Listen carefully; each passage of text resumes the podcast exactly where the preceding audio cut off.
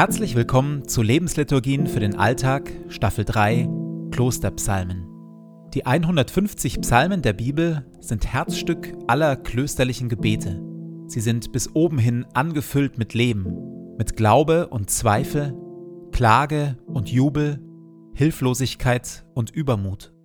Mit Hilfe der Lebensliturgien tauchen wir ein in die Welt der Psalmen und beten uns wie im Kloster Stück für Stück durch sie hindurch. Jede Lebensliturgie beginnt und endet mit Gebeten, die immer gleich bleiben. Psalmtext und Impulse in der Mitte wechseln. Am intensivsten wirken die Lebensliturgien, wenn sie in Ruhe angehört werden. Und jetzt viel Freude damit.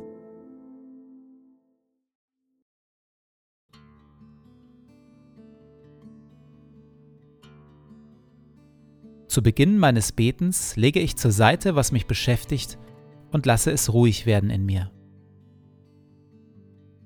Ich sammle meine Gedanken und atme langsam und bewusst.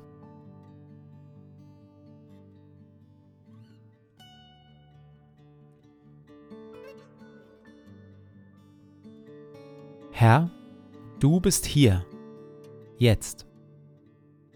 Du schaust mich liebevoll an.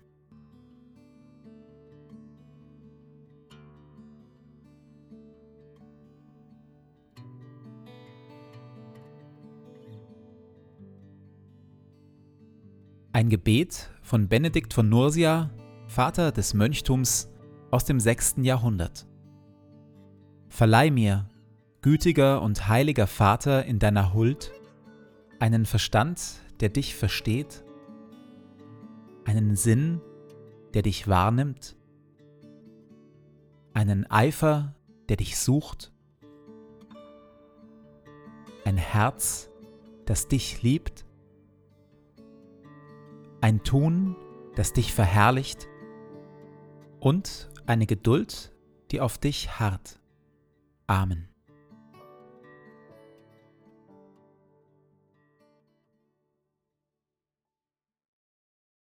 Aus Psalm 4 Wenn ich rufe, antworte mir, Gott meiner Gerechtigkeit. Sei mir gnädig und höre mein Gebet. Wer lässt uns Gutes erwarten, fragen so viele. Herr, lass dein Angesicht leuchten über uns. In Frieden lege ich mich hin zum Schlaf, denn du allein, Herr, lässt mich sicher wohnen. Wenn ich rufe, antworte mir, Gott meiner Gerechtigkeit. Sei mir gnädig und höre mein Gebet. So eröffnet der Beter dieses Psalms sein Gebet. Interessant ist, es folgt gar keine bestimmte Bitte. Es wird keine spezielle Not genannt, keine Krankheit, keine Feinde, keine eigene Schuld. Und doch die Bitte, wenn ich rufe, antworte mir, sei mir gnädig und höre mein Gebet.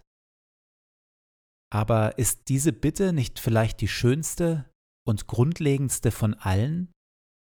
Die Bitte darum, dass Gott uns gnädig liebevoll zugewandt ist, dass Gott uns hört, sich für uns interessiert und auf unsere Kontaktaufnahmen reagiert, dass Gott antwortet. Robert Spähmann, katholischer Philosoph, schreibt in seinen Psalmenauslegungen Vom ersten Gebet des Abel und des Kain an ist das Entscheidende für den Menschen, sich zu vergewissern, ob er mit seiner Zuwendung zu Gott letzten Endes nicht doch nur bei sich selbst bleibt oder ob die Verbindung zu Gott eine reale ist, das heißt eine gegenseitige. Dieses von Gott tatsächlich gemeint, gewollt und geliebt sein hat stets den Charakter des freien, gnädigen Geschenks.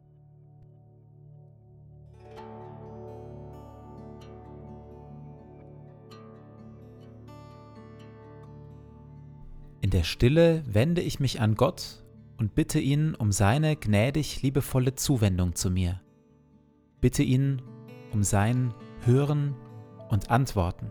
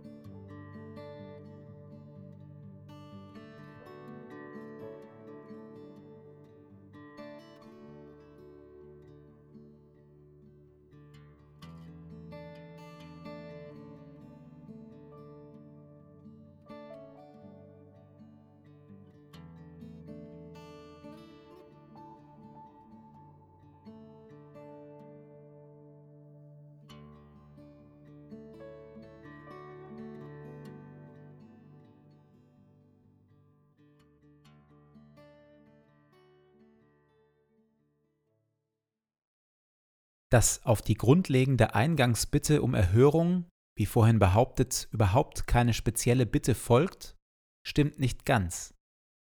Es folgt eine Bitte, nämlich die hier. Herr, lass dein Angesicht leuchten über uns. Auch hier wieder. Wie zwar irgendwie allgemein, aber eben auch durch und durch wunderschön und tief ist diese Bitte. Wenn Gott sich zeigt, wenn sein Glanz aufleuchtet und unser Leben, ähnlich wie die Abendsonne, in die intensiven Farben seines göttlichen Lichtes taucht, verschwinden alle Fragen und Bitten in uns, werden wir still und ein tiefer Frieden hüllt uns ein. Vermutlich niemand von uns erlebt dies dauerhaft oder auch nur regelmäßig. Aber selbst einige wenige Erfahrungen dieser Art verleihen unserem Glauben ein stilles, tiefes Leuchten, eine Ahnung von der Schönheit und Liebe Gottes. Leuchterfahrungen dieser Art verankern eine Sehnsucht nach Gott, eine Sehnsucht nach Christus in uns, die uns immer wieder und immer wieder neu zu ihm hinzieht.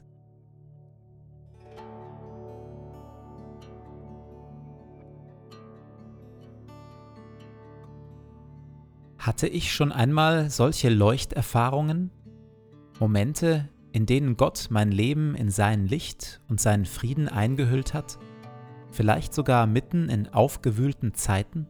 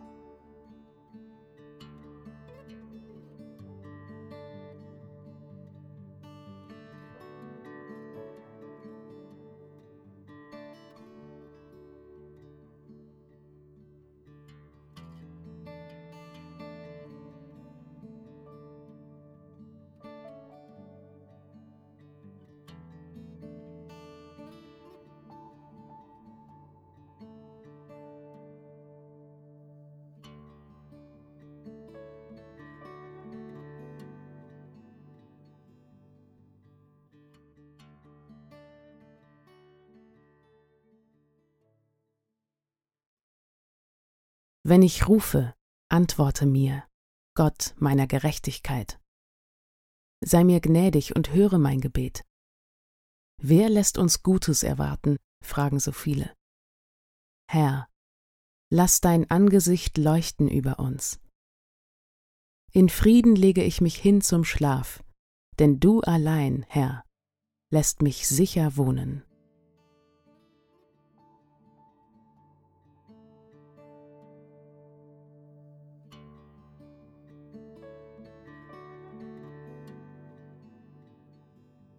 So lade ich dich, Gott, nun ein, den Tag, der vor mir liegt, zu gestalten, in mir und mit mir. Atme in mir, Heiliger Geist, dass ich heute Gutes denke. Wirke in mir, Heiliger Geist, dass ich heute Gutes fühle. Pulsiere in mir, Heiliger Geist, dass ich heute Gutes tue.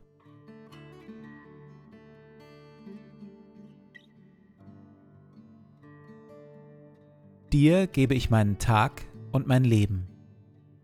Erfülle mich mit deiner Kraft und mit deiner Liebe, heute und an allen Tagen. Amen.